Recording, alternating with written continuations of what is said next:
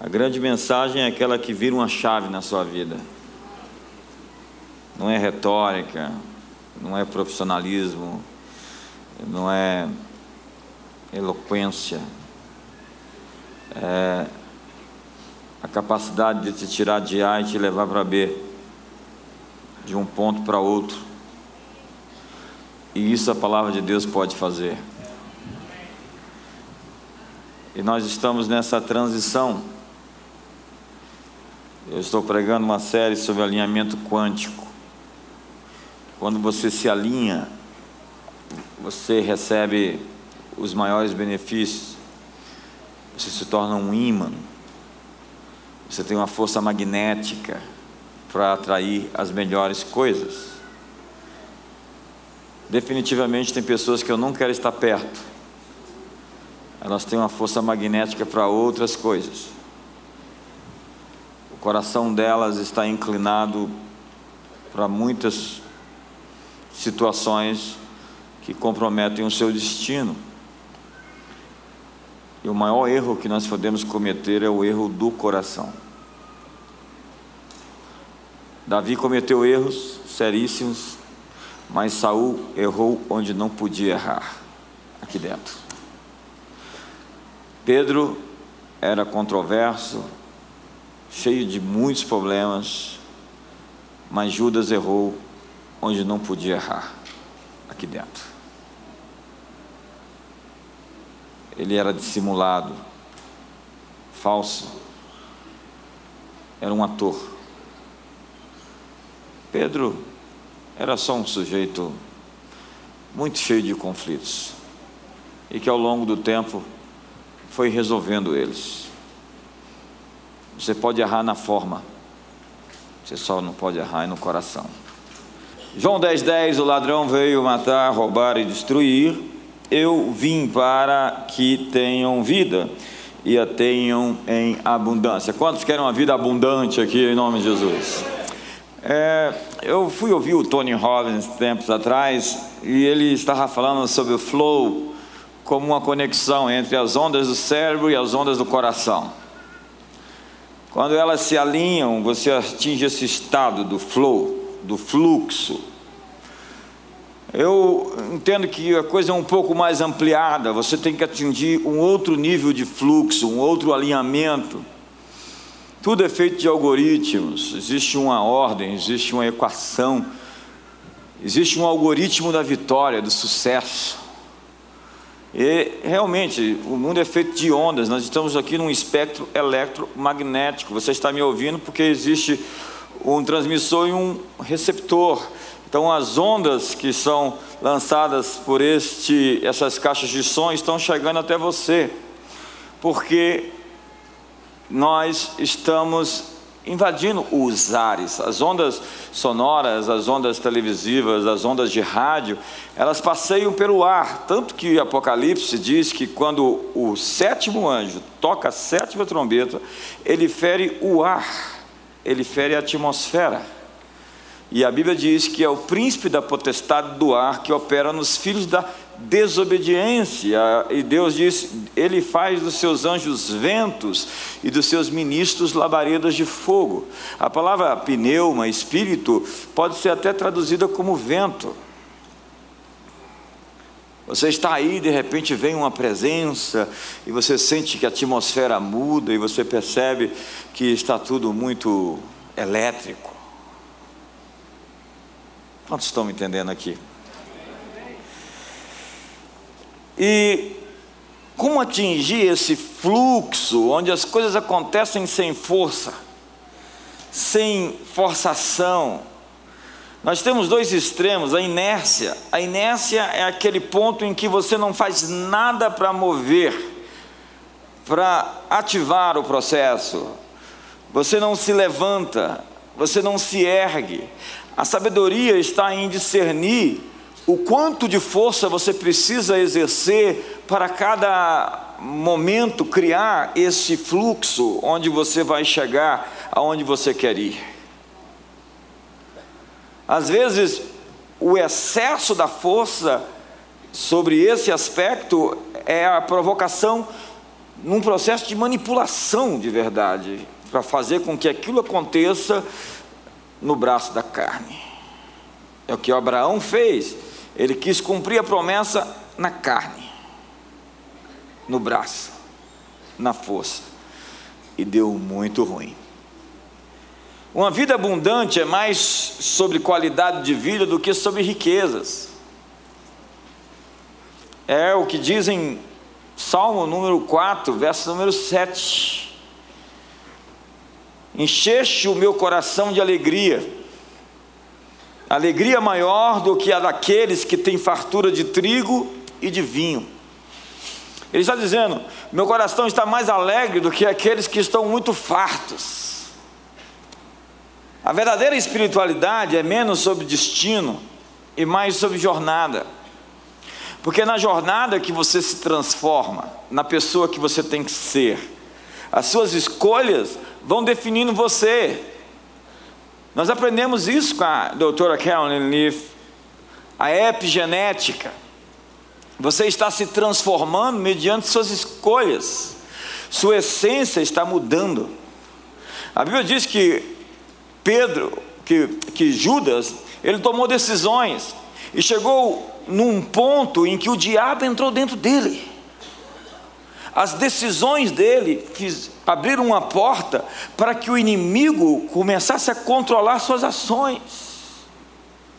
Entenda que isso não é uma coisa que acontece. Você lembra do My Precious, do Smigol? Você lembra que ele era um hobbit e ele começou a fazer escolhas e ele ficou vidrado, obcecado, obstinado pelo poder e se tornou num monstrinho.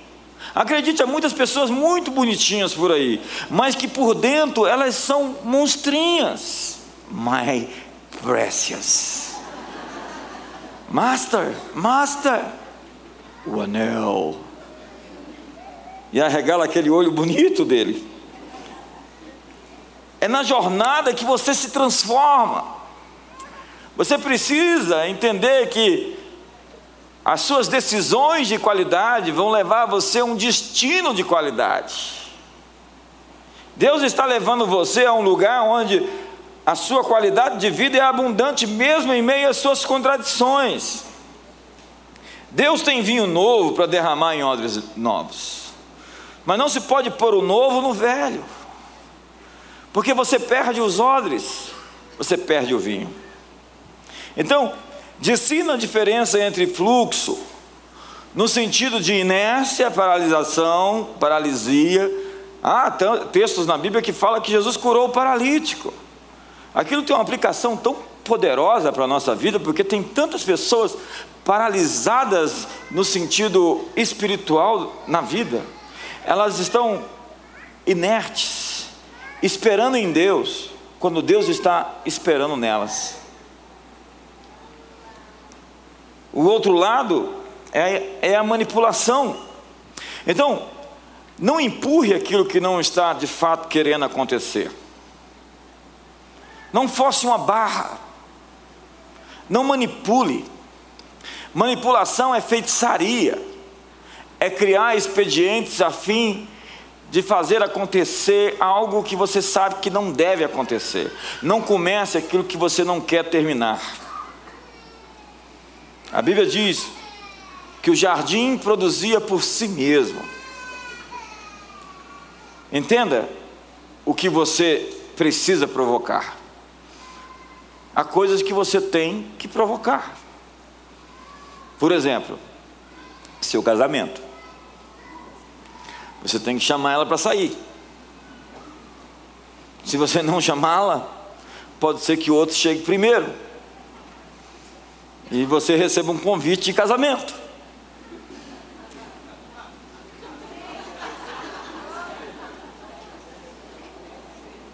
Há coisas que você tem que provocar.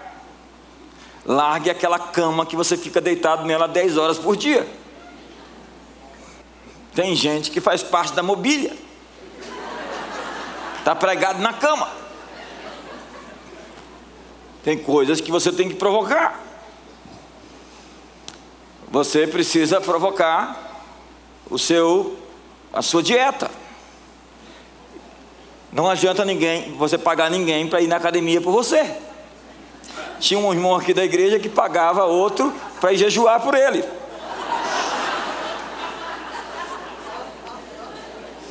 Eu vim aqui para lhe dizer que isso não funciona. Trabalhe com aquilo que é receptivo. Você não é enviado para todo mundo. Nem todo mundo vai gostar de você. Alguns terão que passar pelo processo para se tornar receptivos. Lutas e transições quebrantam pessoas e as tornam campos férteis para a nossa semente.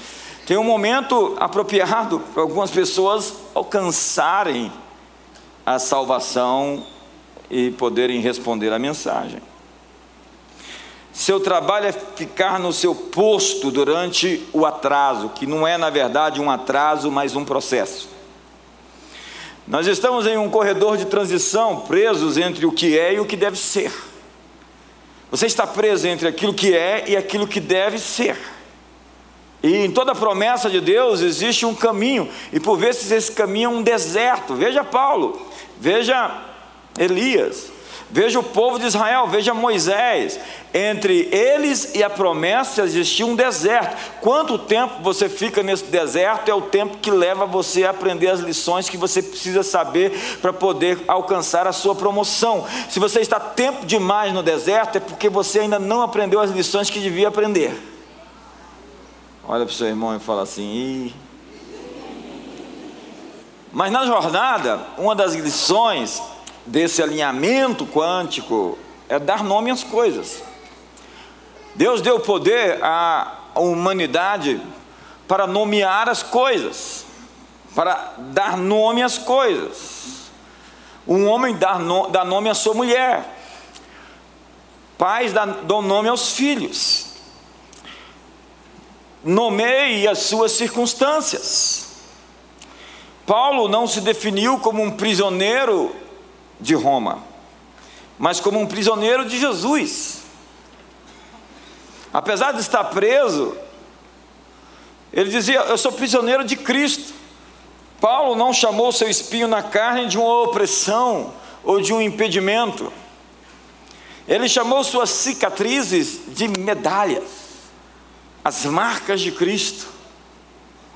O sequestro de José pelos seus irmãos e a venda dele como um escravo foi um passaporte para o Egito, a fim de que ele estivesse no lugar onde devia estar e se tornasse o grão-vizir.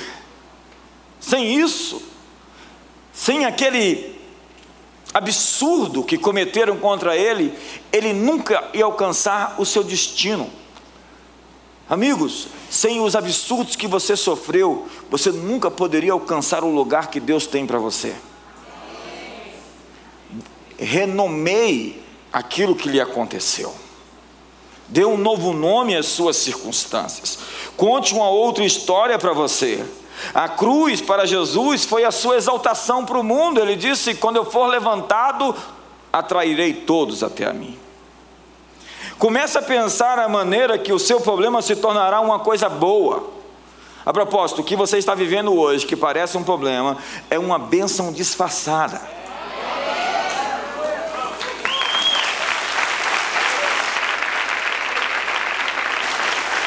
E Deus manda seus presentes em embrulhos estranhos abra o embrulho. Alexandre Fleming perdeu uma cultura de micro-organismos que mofou por causa de uma janela aberta. Nasceu a penicilina. As pessoas morriam de infecção qualquer. Um ponto de inflexão. John Bunyan escreveu O Peregrino quando estava preso. Daniel Defoe escreveu Robson Crusoe também quando estava preso. Lutero traduziu o Novo Testamento no castelo de Watzburgo. Eu estive lá, confinado, escondido. Beethoven compôs suas maiores peças sinfônicas depois que ficou surdo. Demóstenes, o maior orador da Grécia, era gago. Deus está lhe convidando para ser uma influência no seu mundo. Os seus obstáculos são plataformas. Seus obstáculos são plataformas, use-os. O que estava parecendo fazer você ir para baixo, está fazendo você mais resistente, mais forte, está provocando músculos. O que está desafiando você está tornando você melhor. Você não está lutando com a sua presente circunstância. Você está lutando contra o homem forte que ocupa a esfera que você está prestes a tomar posse. Você está sendo qualificado para o seu destino. Você está recebendo treinamento. Diga, eu estou em treinamento. Quando você está passando por uma luta, você diga, eu estou em treinamento. Jesus foi testado pelo diabo enquanto ele estava em seu caminho para o seu futuro. Há testes para ser atestado, há provas para ser aprovado. Suas lutas estão lhe testando para ver se você está qualificado para ocupar a sua nova posição. Portanto, nomeie a si mesmo, se defina. Se você não mostrar-se e definir-se, o diabo vai aparecer e definir você. Ele tem uma campanha publicitária correndo contra você agora. Lembre-se, ele é um caluniador. E quem não tem identidade, a primeira vez que ouve alguma coisa ruim sobre si mesmo, entra em conflito. Ele disse isso de mim. É Moisés, né? Ele vai lá, ouve um não, não, não dá. Fala, ó, oh, deixa meu povo ir. Não. São dez vezes ele ouve um não. Por que, que Deus levantou Moisés? Porque Moisés não tinha uma mentalidade de escravo como os demais. Ele enviou um príncipe para libertar o seu povo que sabia ouvir não. Ei, príncipes sabem ouvir não. E eles vão lá de novo. E ouvem não. E vão lá de novo. E ouvem não, não quero namorar com você. Mas ele insiste tanto que apesar de ser tão bonito assim, acaba levando a mulher para o altar. Aí você fala assim: como é que ele conseguiu, gente? O desafio ou teste não é sobre onde você está, mas onde você está indo invadir. O teste lhe qualifica para ocupar o nível que ele está prestes a entrar. Quando você sai de um processo bem sucedido de teste, você obteve sucesso na metamorfose que Deus planejou e agora tem autoridade em uma nova esfera. Está em toda a Bíblia isso. No momento em que você aparece nessa geografia nova, certas coisas começam a se materializar. É uma questão de fase, de estação, de etapa. Existe um lugar onde parece que nada acontece. De repente você vira uma chave e entra num lugar onde parece que tudo acontece. Você passa uma transição, você vence um momento. Existe um momento em que você está lá, pedindo dinheiro emprestado para pagar suas contas. Você vira uma chave, de repente você está emprestando e você está abençoando muitas outras pessoas. Deus tem uma transição para você esse final de ano. Deus tem uma transição para você em 2019. Deus quer lhe levar a lugares onde você nunca esteve antes. Então, nessa jornada, nesse alinhamento, você precisa afiar o seu machado. Você gasta muito tempo, talvez, cortando a árvore, quando deveria afiar o seu machado para, em algumas poucas machadadas, derrubar essa árvore. Uma das grandes estratégias de guerra é o descanso. O caminho para aumentar sua eficácia é descansar. A maneira de cortar mais árvores é ter tempo para afiar sua serra. Jesus disse aos líderes religiosos de seus dias: o sábado foi feito para atender às necessidades das pessoas e não as pessoas para atender às necessidades do sábado. O sábado existe por causa das pessoas e não as pessoas por causa do sábado. O descanso é um tempo para afiar a sua espada para a batalha. Nessa jornada, nesse alinhamento, ative os seus dons. Você sabe a história de Joseph Campbell. Ele inspirou muitos roteiros de Hollywood, inclusive a saga Star Wars. Ele escreveu o mito do herói. O herói sempre passa pela juventude, com um mentor que lhe ensina, ele sofre bastante, ele descobre os seus dons, ele sofre mais um pouquinho e depois ele vence. Não é assim que aconteceu com Luke Skywalker? Não é assim que acontece com o Neo do Matrix, que tem um mentor lá, o Morfeu, e depois ele apanha pra caramba do, do doutor, do agente Smith, e depois que ele até morre, e aí ele ressuscita, junta milhares de doutor Smith, ele bate em todo mundo. A saga é descobrir seus dons, porque o, o mito do herói está presente nas mitologias, porque ele é uma história contada antes da fundação do mundo. Já que Deus, ele sacrificou o cordeiro antes do mundo existir, está em Apocalipse 13, verso 8. É a história de Jesus, que nasce, que cresce, que é tentado pelo diabo, que morre e que ressuscita. E depois de ressuscitar, ele é vitorioso sobre todos os inimigos. Essa é a saga de Elias. Elias é um sujeito diferente. Ele tem chuva dentro dele. A chuva não existe fora dele, existe dentro dele. E aquilo que existe dentro de você vai levar algum tempo, mas vai aparecer fora de você. É isso que ele carrega. Ele carrega trovoadas, raios, relâmpagos e muita chuva dentro dele. Então, quando ele ora, ele tem superpoderes. Ei, todos nós temos superpoderes, mas não são como aqueles lá dos super-heróis. Eles são diferentes, porque eles precisam de uma conexão, eles precisam de uma dependência, eles precisam de uma relação, de uma interação. Elias deu origem à chuva, à chuva porque ele carregava a chuva dentro de si. Paulo disse que a vida da ressurreição está dentro de nós. Em vez de esperar uma manifestação chover em cima de você, Ele está nos chamando para liberar o reino a partir de nós. É por isso que nós somos radioativos. Quando você tem uma relação transcendente com Deus, você se torna radioativo. Então você começa a manifestar os seus dons. Você tem autoridade sobre os inimigos que estão na sua esfera. Deus diz: governa no meio dos teus inimigos. Se você for fiel a Deus e se submeter a Ele, todos os seus inimigos vão se dobrar perante você. Eu vou repetir. Se você for fiel e se dobrar diante de Deus, todos os seus inimigos vão se dobrar diante de você.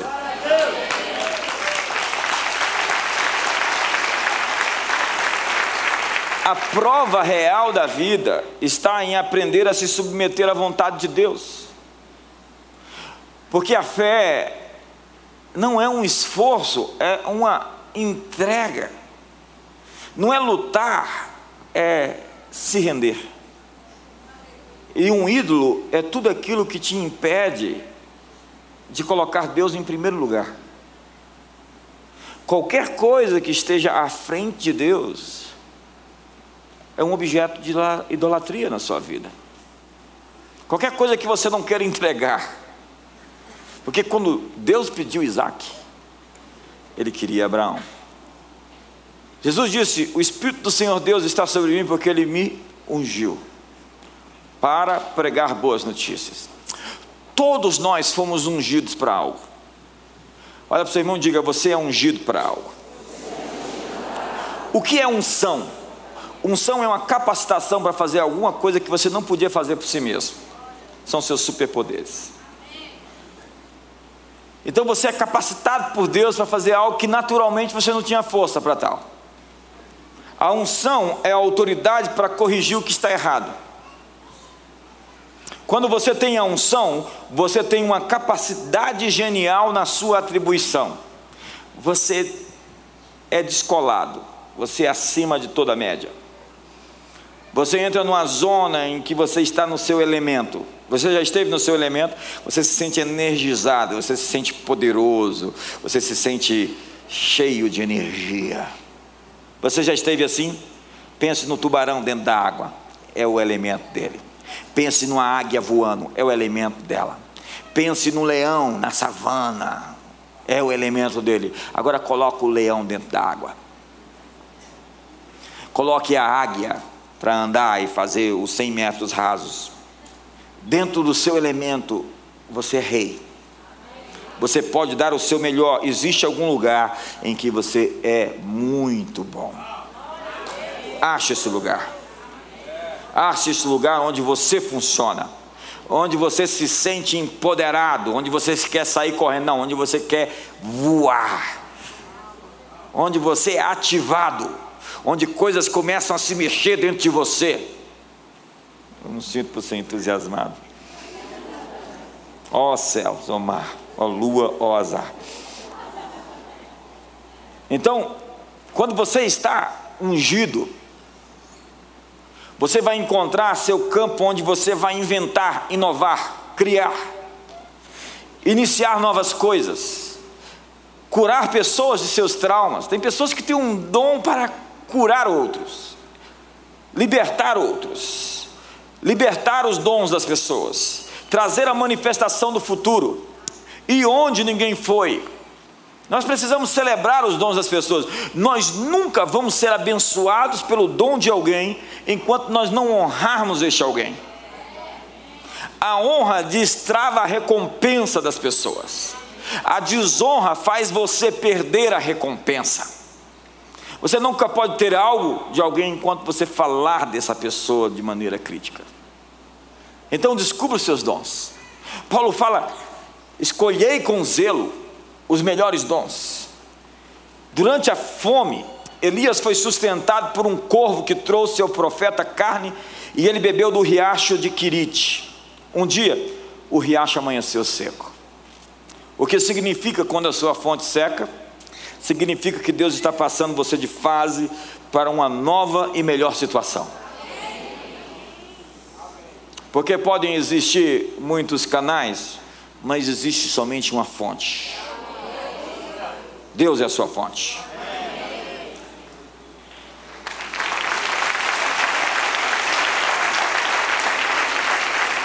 Você talvez ache que seu trabalho hoje é simples ou pouco importante. O rei Davi costumava ser um pastorzinho. A rainha Esther costumava fazer tarefas ao seu redor em casa. O herói Gideão malhava trigo. Quando você é fiel nas pequenas coisas que lhe foram atribuídas, você vai poder encontrar a grandeza daquilo que você nasceu para viver. Mas enquanto você não for fiel em pequenas coisas, em pequenos horários, em pequenos feedbacks, em pequenas prestações de contas, em pequenas ofertas, você nunca será posto sobre as grandes ofertas, sobre os grandes resultados, sobre as grandes realizações. Seja fiel nas pequenas tarefas, elas não são uma pequena coisa aos olhos de Deus. Seja fiel aos pequenos começos, não despreze os dias das, dos pequenos inícios. Aprenda a obedecer ordens simples. Jesus dava ordens bastante comuns, elas pareciam ridículas e até infantis. Alguém diz: Não, eu, eu não quero tomar banho no Rio Jordão sete vezes. Que coisa mais ridícula, eu tenho rios melhores lá na Síria. Como é que esse profeta me dá uma instrução tão absurda dessa? Então Jesus disse ao cego: vai lá e te lava no tanque de Siloé. Ele foi e voltou vendo. Ele disse: Simão, jogue as redes de novo. Ele podia objetar, mas é dia, os peixes estão dormindo. Eu que sou pescador, eu sou especialista, eu tenho pós-graduação, eu tenho mestrado. Eu sou doutor, eu sou PhD, eu sou pós-doutorado. Jesus, eu sei tudo sobre pescaria. O senhor não sabe, essa hora não é hora de pescar. Eu já passei a noite pescando. Vai lá, vai lá, Pedro. Joga as redes. Faz isso. Vai lá contra o improvável. Enche as talhas com água. Para que que esse Para que não é a pergunta? Vai lá e enche as talhas de água. Ele pediu para encher as talhas, faça isso. Maria era esperta demais, diz: faz o que esse menino falar. Faz logo, olha, o que ele disser, façam. Ainda que você não entenda, ei, você não precisa entender para obedecer. O rebelde precisa entender assim. Eu quero esclarecimento sobre tudo isso para poder fazer o que você está me dizendo. Passa, arruma outro que faça. Vai lá, levanta o teu, do teu leito e vai para casa. Tragam aqui para mim cinco pães e dois peixes. O que é para tantos? Aprenda a obedecer às instruções, não espere instruções magníficas. Dê atenção aos pequenos detalhes. Se não tivesse mergulhado no Rio Jordão, ele tinha morrido leproso. Dentro do seu metron ou da medida do seu governo, da sua autoridade, da sua esfera, o que você fala se torna decreto porque tem o respaldo do céu. É isso que muitas pessoas não entendem. Você deve saber que você não pode fazer isso sozinho. Muitas pessoas não têm a acuidade sensorial nem a capacidade de receber feedback para confirmar o seu chamado. Davi foi ungido por Samuel, rei. Maravilha. Mas existia outro rei que também tinha sido ungido antes dele.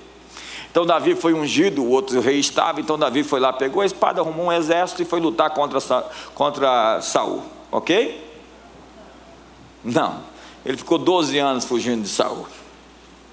Teve duas oportunidades de matar Saul e não matou.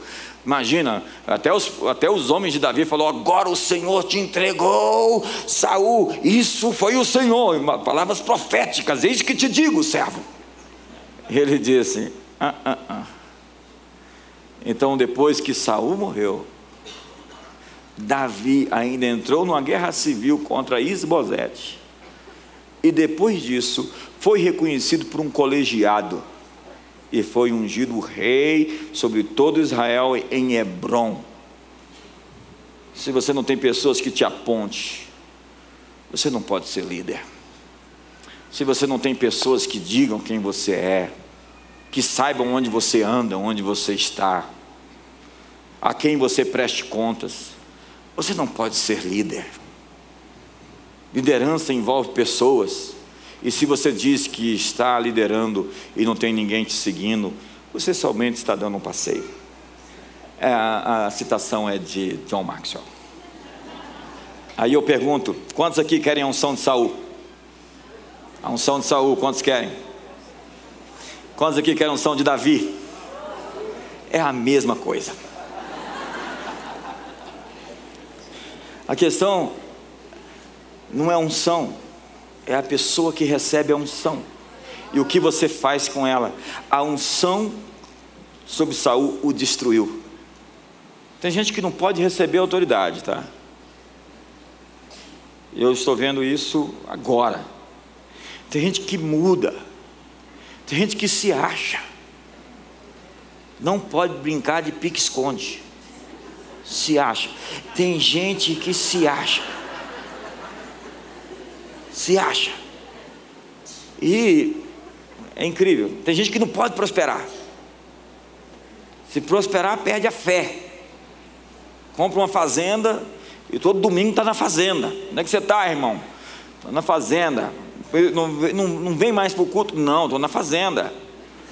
Quando você não tinha fazenda, você estava onde? Estava orando, de joelho, jejuando e chorando. Agora eu tenho uma fazenda e não posso mais servir a Deus. Dá um sorriso para o seu irmão, ver se ele está amarelo. Vê se ele tem uma fazenda.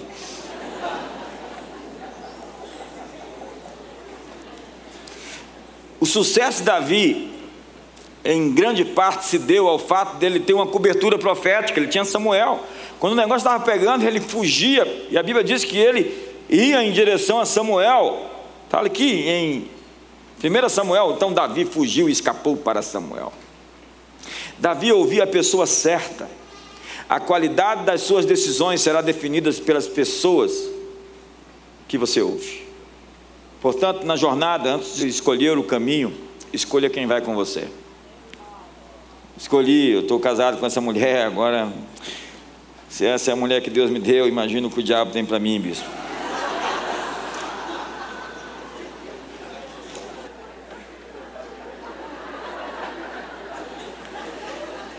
Tem jeito, agora vai ter que ir até o fim. Agora você. João Wesley casou com a mulher. Lê a biografia de João Wesley. Ele tinha feito um voto primeiro de que não ia casar, né? Aí quebrou o voto. Aí casou com a figura. E depois ele escreve na sua biografia: Nem em mil anos daria para curar todas as dores que ela causou em mim. Essa mulher é prima irmã do diabo.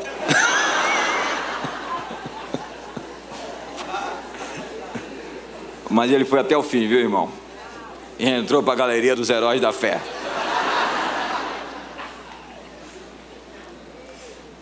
Até o fim. Diga para seu irmão, até o fim agora.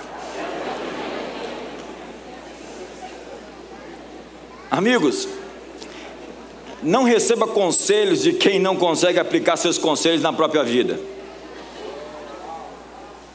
Tem uma coisa para os gregos na, na retórica de Aristóteles que se chama ethos. Ethos, paphos e logos. O ethos é quem é essa pessoa, por que, que eu tenho que ouvi-la? O que, que ela fez? Qual a sua contribuição? Qual é a sua realização? Se você quer que as pessoas ouçam seus conselhos, tenham uma vida bem-sucedida, então você terá credibilidade. Isso é portfólio.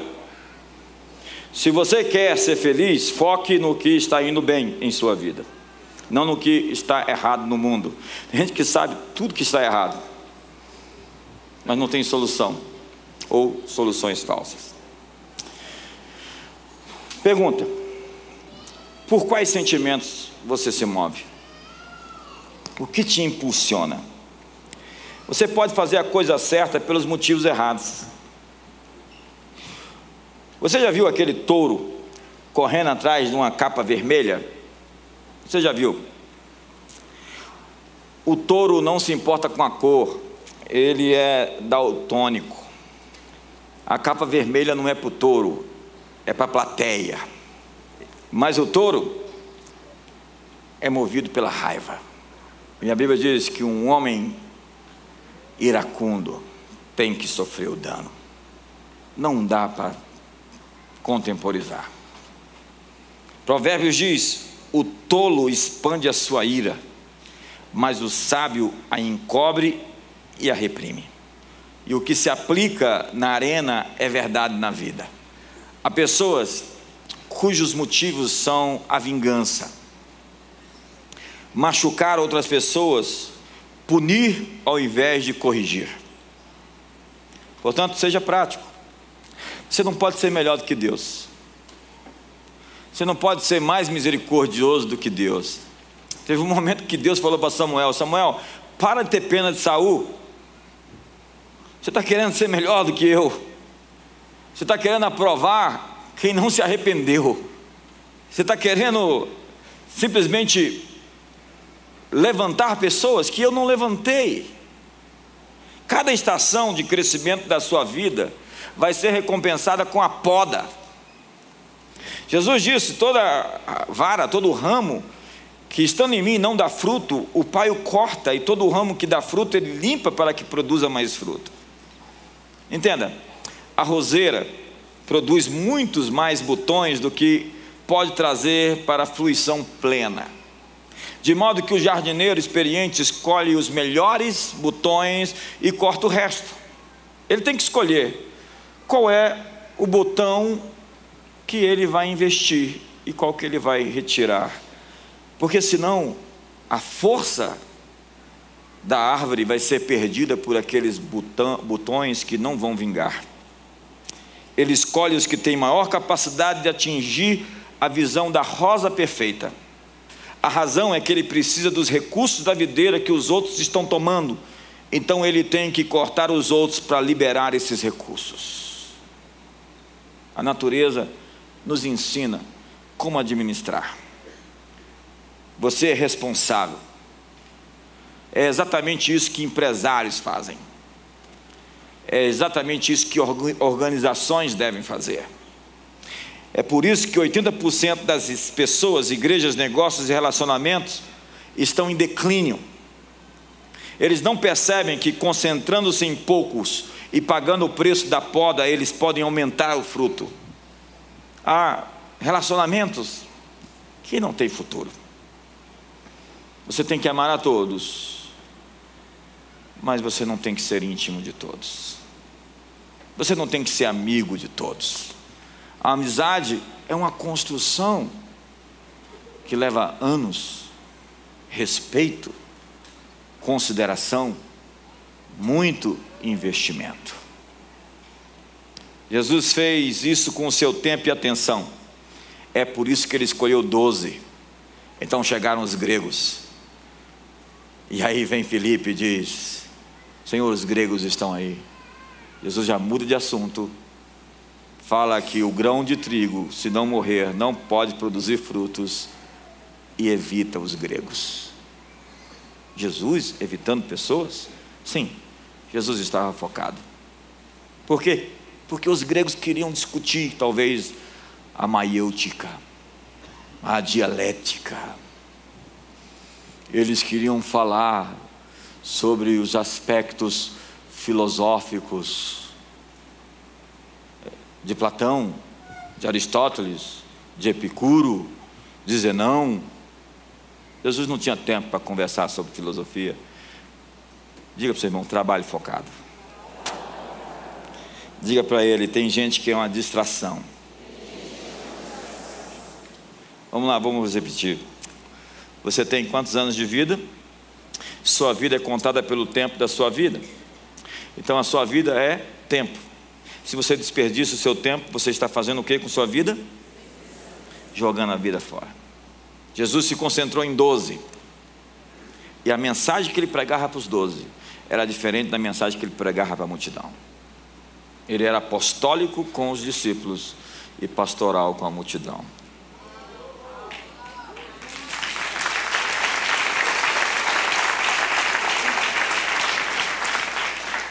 Então, cuidado para você não querer ser mais compassivo do que o Senhor da colheita. O que você podar, cria espaço para o melhor que você está esperando aparecer. Isso exige força de caráter para medir o que é mais produtivo e podar tudo que prejudique e distraia. Na jornada, encontre a paz. Paz é uma conquista. Paulo explica: o Deus de paz esmagará a Satanás debaixo dos vossos pés. É o Deus de paz que esmaga Satanás. Por quê? Porque você vai ter que entrar em algumas guerras para produzir a paz que você precisa. Você quer paz? Prepare-se para a guerra. A paz é uma palavra militante. A palavra grega é eirene, que descreve uma força que conquista e domina todas as áreas da vida. Os romanos estabeleceram a Pax Romana, que era a paz que veio de suas conquistas. Todas as estradas romanas eram seguras para viagens onde esses soldados dominavam. Você podia viajar em Roma tranquilamente, porque eles conquistaram a paz mediante a guerra. Foi isso que Pompeu fez, limpando até mesmo os mares do Mediterrâneo de todos os piratas como nós precisamos também pacificar as favelas do Rio de Janeiro. Dá um sorriso para o seu irmão, veja se está tenso ou se ele está calmo. Pode mandar umas flores para eles. Na jornada, preste atenção ao momento, diga o momento. A Bíblia diz que um profeta ele sabe discernir o tempo. Qual é o tempo que nós estamos vivendo? Qual é o momento? O momento que nós estamos vivendo. O Vichal disse hoje que a Alemanha nazista, ela não foi destruída na Segunda Guerra durante os anos de 39 a 45. A Alemanha foi destruída do ano 33 ao ano 38. Porque tudo o que viria a se tornar foi cultivado, semeado durante aquele período, quando o partido assumiu o poder. Assim também aconteceu com o Brasil. Todas aquelas sementes que foram plantadas trouxeram a colheita que nós estamos tendo hoje. Se você conseguir ler o que está acontecendo hoje, poderá prever o que virá a ser amanhã. Estudiosos veem um padrão que ocorre quando algo quer se manifestar. O pessoal disse hoje existe uma onda conservadora no mundo. Não é uma onda, lamento dizer para os progressistas, é uma tsunami mesmo está atingindo o mundo inteiro. Há uma luz brilhando hoje, onde os valores eternos, os valores antigos estão sendo revigorados e tomando as sociedades.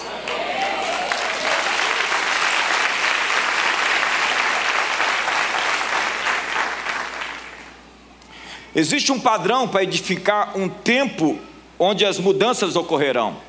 Quando José teve a visão, o sol e a lua e as estrelas se prostrando diante dele, ou quando Jesus disse o sol e a lua, o sol não, dará sua claridade, as estrelas cairão no firmamento, os poderes do céu serão abalados. Ele estava prevendo uma mudança de estação, um novo governo. O que o céu deseja manifestar na terra agora, o que o Espírito está dizendo às igrejas hoje, Deus está falando agora, o que Ele está dizendo? O Evangelho é dinâmico, a vida da igreja é dinâmica. Nós não podemos continuar a fazer o que nós fazemos hoje daqui a cinco anos. Para você ter ideia, hoje, dentro daquelas disrupções tecnológicas que estão acontecendo, se você tiver uma ideia boa hoje e você não aplicá-la em um ano, essa ideia alguém pegou porque ela já está disponível para o futuro. O futuro quer se manifestar e ele procura pessoas abertas para poder se materializar. Quando chegou o tempo de algo acontecer, aquilo vai acontecer, porque o autor da vida, o criador dos mundos, o Cordeiro de Deus que tira o pecado do mundo, ele está no trono, ele é digno de abrir o livro, desatar os selos e levar a história ao seu final. Então, se você perde uma ou duas é, mudanças, ondas tecnológicas, quando você vê, você vai falar, é mágica. Imagine pessoas que viveram há 200 anos atrás andando no nosso planeta hoje. Não, não precisa muito. Passe cinco anos fora na fazenda. Volte para cá e você vai tomar um susto com o que esse mundo virou. Porque Daniel disse que os homens correriam, o saber se multiplicaria. Nós estamos vivendo aqueles dias onde Daniel disse que os sábios refugirão como as estrelas no firmamento os sábios entenderão. E um profeta deve entender os tempos e as estações. Nós devemos entender o momento que está acontecendo, esse momento é crítico. E quem entende o momento e se adianta vai governar. Deus quer entregar a vocês tecnologias, Deus quer entregar a vocês algoritmos e chaves, plantas para edificar empresas e organizações. Deus quer entregar produtos globais aqui essa noite que vão ser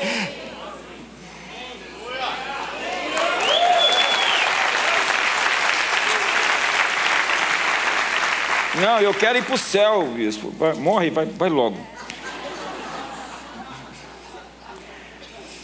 Perdão, perdão, é só uma brincadeira. Morre não, morre não. Ai, eu vou sair daqui.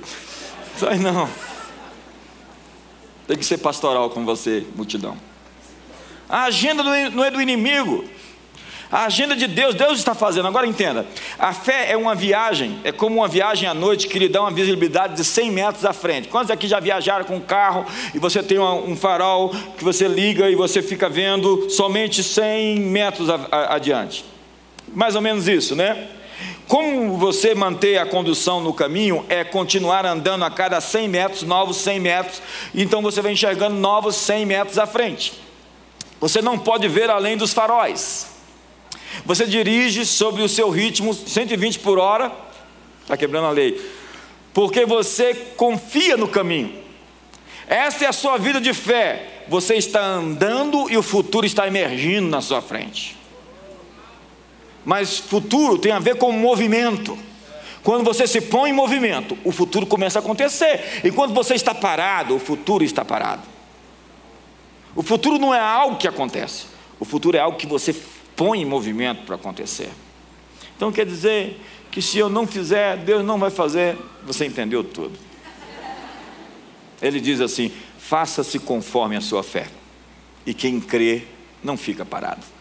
Os que esperam no Senhor renovarão as suas forças, subirão com asas como águia, correrão. Quem espera no Senhor andará, correrá e voará.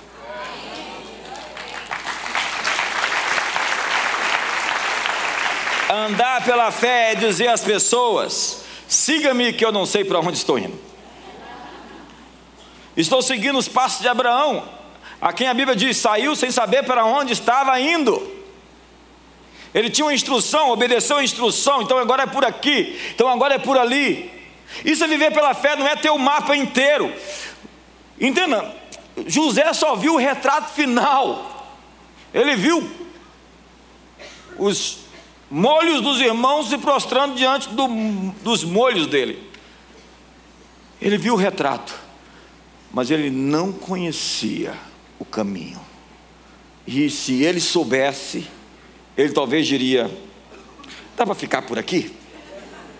Tudo o que Paulo viu foi o macedônio gritando: vem nos ajudar, passa para Macedônia. Nós estamos em uma viagem para um lugar onde nunca estivemos antes. Estamos passando o Jordão e nós vamos lutar contra inimigos que nós nunca encontramos antes.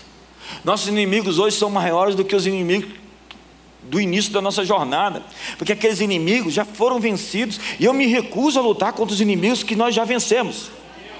Fala assim: não, você é de outra fase, fica para lá.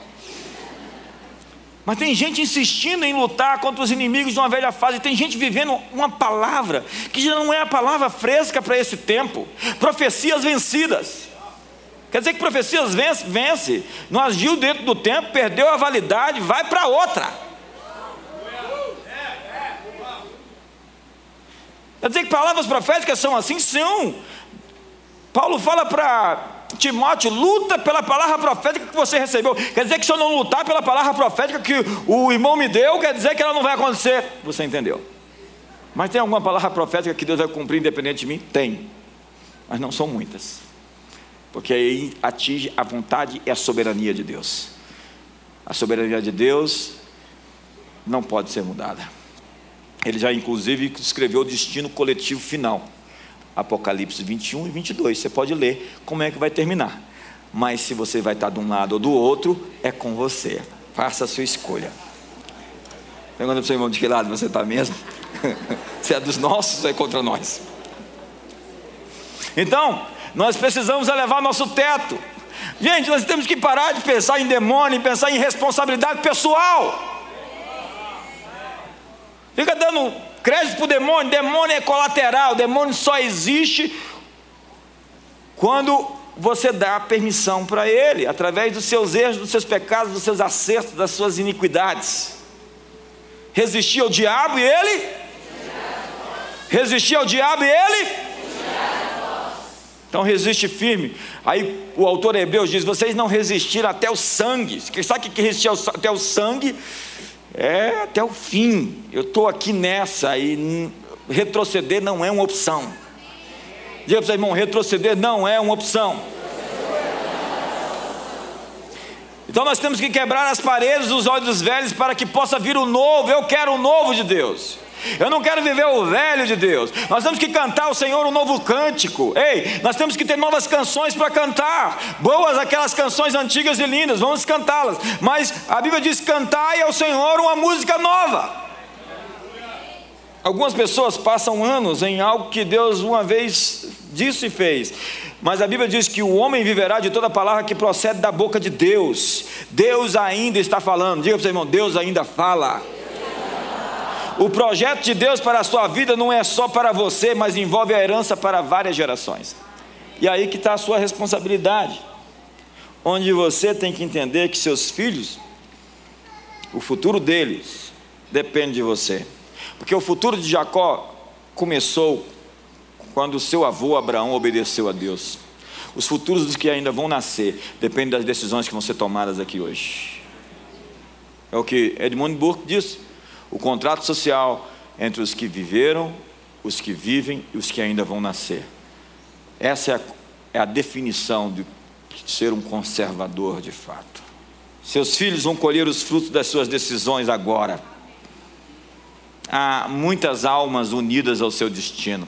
Quando você for errar, lembre-se que existe muita gente que vai ser prejudicada por sua causa. Quando aqueles homens se rebelaram lá no deserto contra Moisés, a Bíblia diz que a terra tragou as suas tendas junto com suas famílias. Famílias são afetadas pelos erros dos homens e das mulheres. Ei, você não é responsável só por você, você é responsável por todos que estão à sua volta. Você está carregando essa responsabilidade, não é só você. Então, antes de querer saciar seus apetites, lembre-se que existe um custo caro que outros vão pagar por sua causa, outros vão ser machucados por sua causa, outros vão ser feridos por sua causa.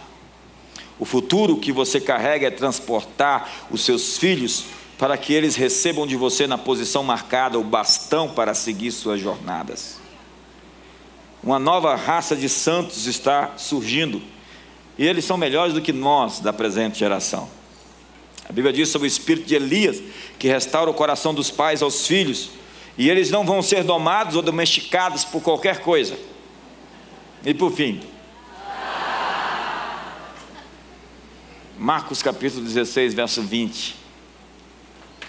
Diz que eles, tendo partido, pregaram o Evangelho por todas as partes. Olha que palavra: cooperando com eles o Senhor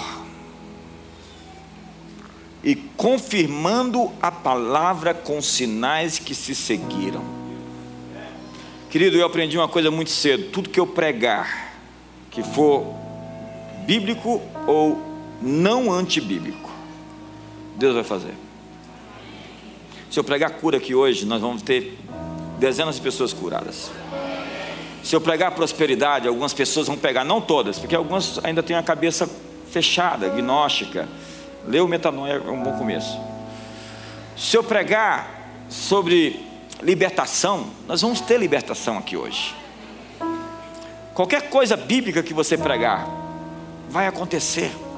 Você pode ir lá no hospital começar a orar pelos enfermos. Alguns vão morrer assim mais rápido porque você ainda está num processo de fé. Se orou, no outro dia você possa lá, morreu. Mas você vai começar a ver pessoas sendo curadas no momento em que você começar a pregar a palavra. Por quê? Porque essa é a palavra de Deus. E ela não cai por terra e nem volta para ele vazia. O texto diz: O Senhor trabalha com eles eu quero terminar essa noite aqui dizendo para você que Deus está trabalhando com você. Que Ele vai colocar a sua mão na tua mão, a mão de Deus sobre a sua mão, e que quando você for fazer algo, Ele vai fazer com você. E quando Deus fizer algo com você, aquilo vai inevitavelmente dar certo. Então você vai negociar essa semana, Deus vai estar com você, fazendo com você aquilo. Então você vai é, casar, eu quero dizer que Deus vai estar contigo nesse casamento. Então você vai fazer qualquer coisa na vida. Ele diz: Nunca te deixarei, jamais te abandonarei. Eis que estou convosco todos os dias, até a consumação dos séculos. Existe uma conspiração em seu favor, uma sinergia divina para manifestar o seu destino. Entenda o momento. Existe algo querendo aparecer na sua vida esses dias. Algo que você nunca viu, nunca provou, nunca experimentou, nunca. Olhos não viram, ouvidos não ouviram, não penetrou em coração humano. Olha, eu quero terminar dizendo para você: você está em rota de colisão com o seu futuro. Você vai tropeçar com o seu, no seu destino. De repente você vai encontrar o seu futuro. Deus, nosso Pai, Ele é surpreendente. Eu gosto de pessoas surpreendentes que fazem surpresas. Eu quero lhe informar, você que é filho dele, ele tem uma surpresa para você. Você não está tão feliz por quê? Deus vai surpreender você esse final de ano, esse ano 2019. Ele vai surpreender você.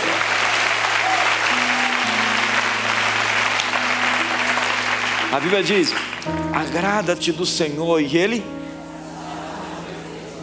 Qual é o problema de um pai satisfazer os, os desejos do coração de um filho? Eu estava falando hoje com o Flávio Gordon.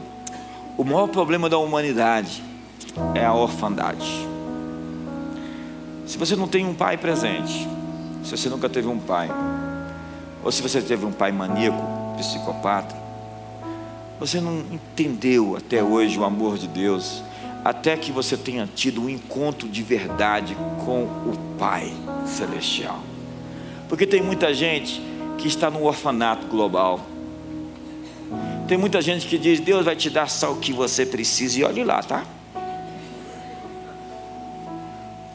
Quando você se encontra com o Pai, você abraça o Pai, você descansa no Pai, você busca refrigério no Pai. A Bíblia diz: provai e vede a bondade de Deus. Faça um favor para a sua alma, leia todos os livros do Bill Johnson sobre Deus é bom nesse final de ano. É inquestionavelmente bom, Deus é bom. E o salmista diz: Eu creio que verei a bondade do Senhor na terra dos viventes. Vamos lá, todo mundo?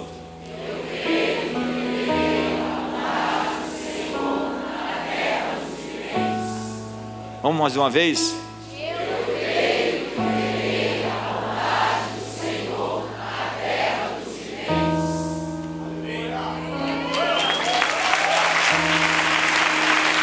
Todos vocês que acreditam assim, eu quero lhe dizer: existem muitas surpresas para acontecer. Por quê? Porque o diabo está conspirando contra você. Para de pensar no diabo, gente. Para de ficar em reação ao diabo. Deus continua sendo Deus.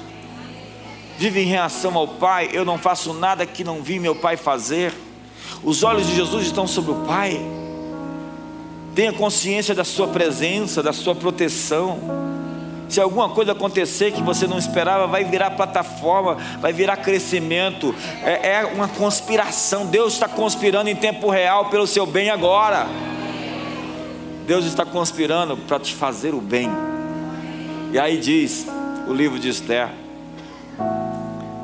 O que fará, se fará a um homem a quem Deus quer honrar. Amã achava que era com ele, mas era com Mardoqueu. E aí ele diz: Põe esse homem no teu cavalo, vista-o com as vestes reais, e saia em todo o reino, dizendo: Este é o homem que o rei quer honrar.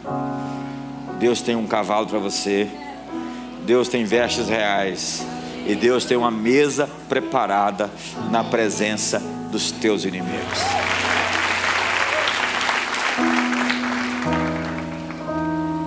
Feche seus olhos. Pai, obrigado. Abraça uma pessoa do lado aí, abraça de verdade. Mas não abraça a esposa, não, abraça outro, abraça outro. Vai lá, deixa de coisa. Vamos lá, vamos lá. Abraça a esposa, não, abraça outro. Abraça de verdade, dá um abraço de verdade mesmo. Abraça de verdade. De dois em dois, abraça de verdade. Fala para ele assim: esse ano você vai ter surpresas divinas. Diga, no ano que vem Deus vai te surpreender com a bondade dele. Você vai tomar um susto, irmão, vai falar assim: Que isso?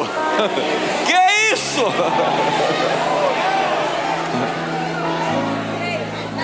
Que isso?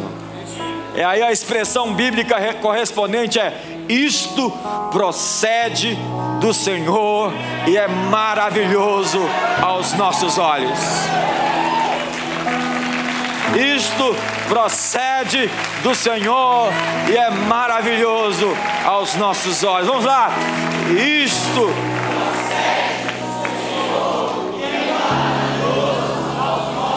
Pai, nós quebramos o espírito de orfandade em nosso meio, o espírito que teme pelo mal, o espírito que não confia que existe um protetor, um guardador, um provedor. Hoje nós nos jogamos nos teus braços. Nós não somos filhos alienados, filhos bastardos, filhos largados, filhos abandonados. Nós somos filhos amados, filhos queridos, filhos preferidos, filhos favoritos. Somos, Senhor, filhos de Deus, de um Deus que nos ama e que comanda o universo inteiro, e que nos deu autoridade, e que nos deu graça, que nos deu favor, que nos trata não segundo os nossos pecados, mas segundo as suas muitas misericórdias. Um Deus que nos favorece, mesmo quando não merecemos, Ele faz por nós mais do que deveria nos receber. Um Deus que sacrificou o seu Filho, unigênito para que todo aquele que nele crê não pereça, mas tenha a vida eterna.